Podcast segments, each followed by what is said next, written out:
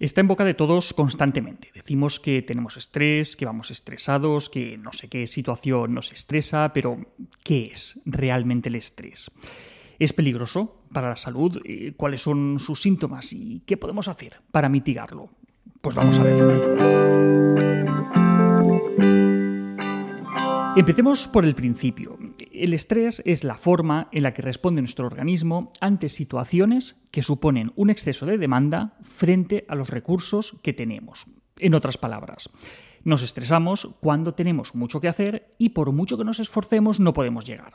Pensad, por ejemplo, en una estudiante en época de exámenes, en un trabajador ante un pico de, trabajo en una madre sola con, su hijo o el cuidador de, de una persona dependiente. Pues bien, todas estas situaciones tienen lo mismo en común, y es que por mucho que se esfuercen, sienten que no llegan. Pero ojo, que no todo el estrés es igual. Podríamos decir que el estrés puede ser positivo o negativo. Por un lado tendríamos el estrés positivo, que se da cuando nos enfrentamos a una situación demandante, pero nos sentimos competentes, nos sentimos preparados e incluso nos sentimos bien por estar enfrentándonos a esa tarea que, nos gusta. Por ejemplo, pues cuando nos metemos en alguna aventura como el cambio de vivienda, unos estudios que nos motivan un montón, la maternidad. Son situaciones estresantes, pero nos sentimos bien y no nos gustaría renunciar a vivirlas. Pero, por otro lado, tenemos el estrés negativo, el estrés dañino, que es el que se da cuando sentimos que no somos capaces de manejar los retos que tenemos por delante. Cuando hay tantas tareas que no podemos abarcarlas o cuando aparecen constantemente obstáculos que nos impiden avanzar y empiezan a, invadirnos emociones negativas, pues ahí sería cuando se presenta el estrés negativo.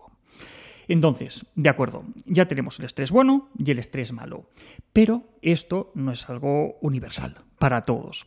Los estresores, que es lo que produce estrés, eh, son percibidos de manera muy distinta por cada persona dependiendo de sus experiencias previas, de sus circunstancias, de sus habilidades, variables emocionales, psicológicas. Obviamente lo que a una persona le puede generar estrés, pues a otra no se lo va a generar. O lo que para uno puede ser un estrés positivo, pues para otra persona puede serlo negativo. Por ejemplo, para alguien que está acostumbrado a hablar en público, pues, dar una conferencia ante cientos de personas le puede suponer un estrés positivo. Mientras que para alguien que, no está acostumbrado a ese tipo de, de actos, pues, de positivo va a tener más bien poco. Hay varias formas de estresarse. Tenemos los grandes estresores y los pequeños estresores. Podemos enfrentarnos a un gran marrón o tener cada día pequeños contratiempos que acaban por tocarnos las narices. Pero quizá lo que acaba teniendo efectos más negativos para la persona a medio y largo plazo es el estrés crónico. Me explico. El afrontamiento del estrés tiene varias fases. La primera es la fase de alarma, en la que, aunque al principio nos podamos venir abajo con la que vemos que, nos viene encima, pues rápidamente movilizamos los recursos que, haga falta para enfrentarnos al problema. Vamos, que, una vez nos hacemos a la idea, pues nos ponemos a ello. Entonces, con esos recursos al 100% podemos seguir durante bastante tiempo, incluso más del que, del que aguantaríamos en otras situaciones en las que ese estresor no estuviera presente. Ahí entramos en la segunda fase, que es lo que se conoce como la fase de resistencia. No podemos venirnos abajo en ese momento, así que aguantamos física y emocionalmente lo que haga falta. Pero ojo, llega un momento en el que desaparece el estresor y entonces es cuando llegamos a lo que se conoce como la fase de agotamiento, que es en la que todo lo vivido nos empieza a pasar factura, tanto a nivel físico como a nivel emocional. Esto es algo que vemos con frecuencia en los cuidadores de, enfermos crónicos o terminales. Eh, mientras dura la enfermedad de, su familiar, aguantan todo lo que haga falta, dan el, el 100% durante mucho tiempo, con esfuerzo, sin dormir, apenas parecen acusar agotamiento. Pero cuando finalmente fallece el familiar y entonces bajan las demandas, es cuando todo lo que han vivido les pasa factura de golpe. Entonces, ¿Qué efectos tiene el estrés crónico? Pues después de unas seis u ocho semanas más o menos de, estrés sostenido, podemos sentir fatiga constante, dolores de cabeza, de espalda, eh, problemas digestivos, malestar gástrico, eh, tensión, problemas de concentración, eh, problemas con el alcohol y, con otras drogas.